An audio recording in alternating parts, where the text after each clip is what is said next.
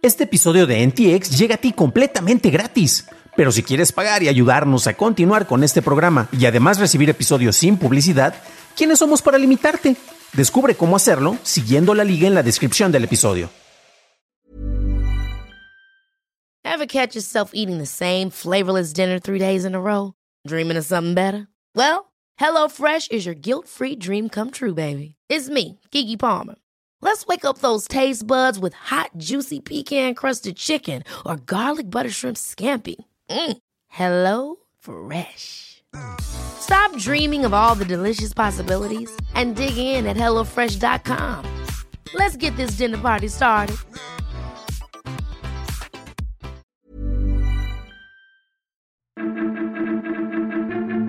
Despidos en Meta, Bit sale del mercado latino y Binance ya no está tan interesado en comprar FTX. Estas son las noticias de Tecnología Express con la información más importante para el 9 de noviembre de 2022. El CEO de Meta, Mark Zuckerberg, anunció este miércoles en la mañana en un mensaje a sus empleados que despidió al 13% de la fuerza laboral de la compañía, correspondiendo a 11.000 personas. Zuckerberg dijo que tomó la decisión de contratar de manera agresiva esperando un crecimiento rápido después de la pandemia, a lo que después dijo me equivoqué y asumo mi responsabilidad. Las acciones de Meta cayeron cerca de un 71% desde principios de 2022 y actualmente están en niveles cercanos a los que tenía en el 2016. De acuerdo con una presentación ante la Comisión de Bolsa y Valores de los Estados Unidos, Elon Musk vendió 19.5 millones de acciones de Tesla por un valor aproximado de 3.950 millones de dólares. Previo a la venta, Musk poseía alrededor del 25% de las acciones de la compañía. El 9 de agosto, Musk tuiteó, en el caso, que espero sea poco probable, de que Twitter me obligue a cerrar este acuerdo y algunos socios de capital no me apoyen, es importante evitar una venta de emergencia de las acciones de Tesla. Estas han perdido su valor en un 46% este año. Continuando con Tesla, la red de superchargers ubicados en México dejará de ser gratuita y cobrará las descargas por kilowatt por hora utilizado, además de las cuotas por inactividad. Esto entrará en vigor a partir del 14 de noviembre. Se desconoce cuál será la tarifa que se cobrará por carga, pero esta variará dependiendo de la ubicación, y esta se mostrará en las estaciones de carga. La empresa de movilidad con autos eléctricos Bit anunció su salida de los mercados de Perú, Argentina, México, Chile y Colombia. Su servicio dejó de estar disponible este 9 de noviembre en México, Argentina y Perú y dejará de operar el 8 de diciembre en Colombia y Chile. Bit dejará de invertir en América Latina para concentrar sus esfuerzos en el mercado europeo. El servicio contaba con más de 700.000 conductores registrados para ofrecer sus servicios en América Latina. Pasamos a la noticia más importante del día, y es que la fortuna del CEO de FTX, Sam Bankman Fried, la cual se estimaba en 16 mil millones de dólares, cayó en un 94% para llegar a mil millones, siendo la mayor caída registrada para un megamillonario en un solo día. FTX registró retiros de hasta 6 mil millones de dólares de su plataforma, además de que está siendo investigada por reguladores estadounidenses sobre malos manejos de fondos de sus clientes. Por su parte, Binance está analizando su oferta de intención de compra de FTX, la cual ahora parece muy poco probable. Esas fueron las noticias y ahora pasamos al análisis, pero antes de hacerlo, déjanos una calificación de 5 estrellas en Spotify o en Apple Podcast o un like en YouTube que no te cuesta nada. Por cierto, hablando de YouTube, gracias a nuestros nuevos suscriptores como Luis Rodríguez y Alexander Cruz. Bienvenidos a bordo, camaradas. FTX ha tenido unas semanas bastante complicadas.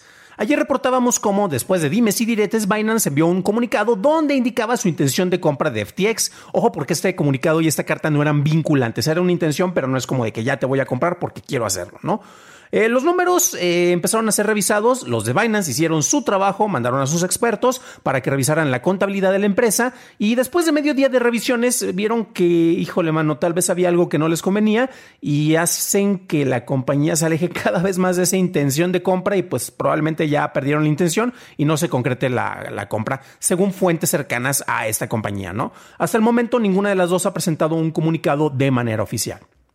Hace una semana, Coindesk publicó una revisión sobre la contabilidad de Alameda Research, que es el brazo corporativo del intercambio de criptodivisas de FTX. Están muy relacionadas estas dos empresas y las dos son propiedades de Bankman Fried, ¿no? Con esto se estaba cuestionando la estabilidad financiera de este negocio del CEO que, como ya lo mencionamos, pues perdió gran cantidad de su fortuna, ¿no? Y, este domingo, pues bueno, el CEO de Binance, como lo habíamos mencionado, Changpeng Shao, dijo que vendería sus FTTs. Esta es la criptodivisa que se maneja en FTX. Eh, y pues esto empezó a generar distintos ruidos. Eh, ya vimos cómo después llegaron a un acuerdo en el cual, ¿sabes qué? Me hace que siempre sí te voy a comprar tu changarro. Y pues resulta que pues ya estamos viendo cómo se empiezan a hacer para atrás con este tipo de manejos, esta intención que ya es falta de intención de compra, ¿no? El lunes vimos este detalle y estábamos revisando también el precio de los FTTs y pasó, por ejemplo, de costar 25 dólares a ser 2.7 en menos de tres días. O sea, tuviste una caída de nuevamente del ochenta y tantos por ciento, casi el 90 por ciento. Esto golpeó directamente al CEO de FTX, ¿no? Y eso pues impactó también al mercado de las criptomonedas en general y hemos visto desplomes que van desde el 11% hasta el 14%. Bitcoin fue una de las más eh, afectadas por este movimiento. Ether estaba como el 9%. Ya estamos viendo alguna ligera recuperación. Ahorita, por ejemplo, Bitcoin tiene, va nada más a la baja con un 7.58, pero ah, caray, o sea, de la noche a la mañana se perdió muchísimo capital eh, por las valoraciones de estas, eh, de estas criptodivisas, ¿no? Por lo pronto, bueno, ¿qué es lo que está pasando? ¿Quién es el que está ganando con este movimiento? Una cosa sí les puedo decir que Binance es el que se está salvando de hacer este tipo de adquisición. Su carta, como lo mencionaba, no es vinculante y hace que eh, después de hacer la revisión de los números económicos, pues están pensando dos veces si sí van a, ver si esto es una compra que sea precisamente pertinentes. Eh, por un lado, podrían ayudar a la supervivencia del sector y esto podría ayudar para que se mejoraran los números, en este caso de las criptodivisas. Binance es el mercado más importante a nivel mundial FTX estaba en el lugar número 3, eh, cayó al número 4 debido a la evaluación que tuvo y a las investigaciones que se están haciendo y a la confianza de los inversionistas y al hecho de que muchos de los que estaban ahí teniendo sus fondos después de las investigaciones de malos manejos corporativos sobre los fondos de los clientes, pues estos clientes han decidido vender, por lo cual recordemos que el mero mero, el, CEO de FTX decía que tal vez no era tan sustentable. Em, bueno, no lo decía, eran algunas de las críticas que se le decían a él de que efectivamente no tenía el capital para liquidar la empresa en caso de que las personas decidieran sacar todo su dinero. Y es cuando Binance dijo, pues yo te compro y yo puedo arreglar todo esto. ¿no? El mercado más importante de, intercambio de criptodivisas compraría el que en su momento fue el tercer lugar, ahorita está en el cuarto, ya veremos si no baja al quinto lugar. Eh, se consolidaría el sector, pero la cuestión es que sería como adquirir un producto envenenado ya se están viendo los efectos negativos que, por ejemplo, Binance podría tener eh, con, Alameda, en el cual eh, es el brazo corporativo y el otro es el intercambio de monedas. Y pues por estar relacionados, pues vemos cómo están cayendo el, valor y la apreciación de sus acciones. Eso es bastante negativo. Si Binance decide entrarle a la cooperacha, pues sería como tratar de salvar un dedo, em, eh, pero para hacerlo tendrías que amputar un brazo. Entonces tendrías que sacrificar mucho más de lo que podrías ganar por tratar de ganar algo dentro de este acuerdo, ¿no? Cuando estamos comparando este tipo de movimientos con la reciente adquisición de, Twitter, fue un poco inevitable. Yo sé que no tiene mucho ver, pero, que ver, pero a final de cuentas, hay algunos vasos comunicantes, vemos las distintas maneras en las cuales se puede hacer un acuerdo corporativo. No vemos estos contrastes y vamos a ver que, por ejemplo, si tú quieres adquirir una empresa o una plataforma, lo ideal es hacer una revisión a detalle, no decir, ¿sabes qué? Si la quiero comprar y me brinco todos los procesos del due diligence o de la diligencia adecuada, que fue lo que hizo en su momento Musk eh, con respecto a Twitter y al final, pues lo tenían bien agarrado gracias a los abogados de Twitter. Tenemos a Parag que es el único CEO que se le ha puesto frente a frente y fue despedido después por esto. Este hizo que Elon Musk cumpliera su palabra en un acuerdo en el cual estaba pagando de más por una compañía que por mucho que muchos creamos esa plataforma de Twitter, eh, ha pasado por momentos muy complicados gracias a los usuarios, a la comunicación que se establece en el lugar y pues efectivamente se estaba pagando más. ¿Qué es lo que ocurrió allá? Eh, pues básicamente no quisieron hacer una investigación y después fue, no, no, no queremos comprarla, ahora queremos hacer la investigación, cuando desde el principio se firmó eh, un acuerdo en el cual no se quería hacer esa investigación adecuada, cosa que en este caso tenemos únicamente la intención de compra, no, esta carta no es vinculante, queremos revisar los libros para ver si nos conviene el negocio y pues lo más probable es que Binance no le entre al, al negocio de FTX.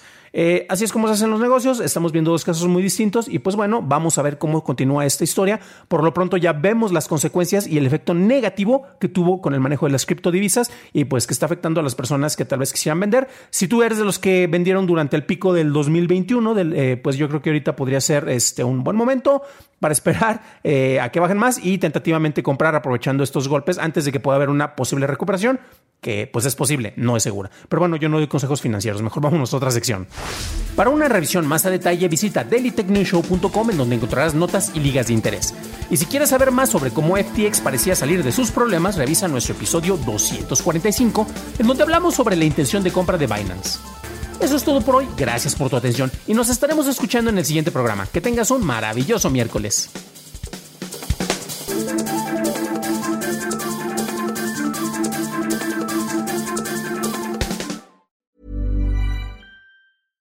Ever catch yourself eating the same flavorless dinner three days in a row? Dreaming of something better? Well, HelloFresh is your guilt-free dream come true, baby. It's me, Kiki Palmer. Let's wake up those taste buds with hot, juicy pecan crusted chicken or garlic butter shrimp scampi. Mm. Hello Fresh. Stop dreaming of all the delicious possibilities and dig in at HelloFresh.com. Let's get this dinner party started.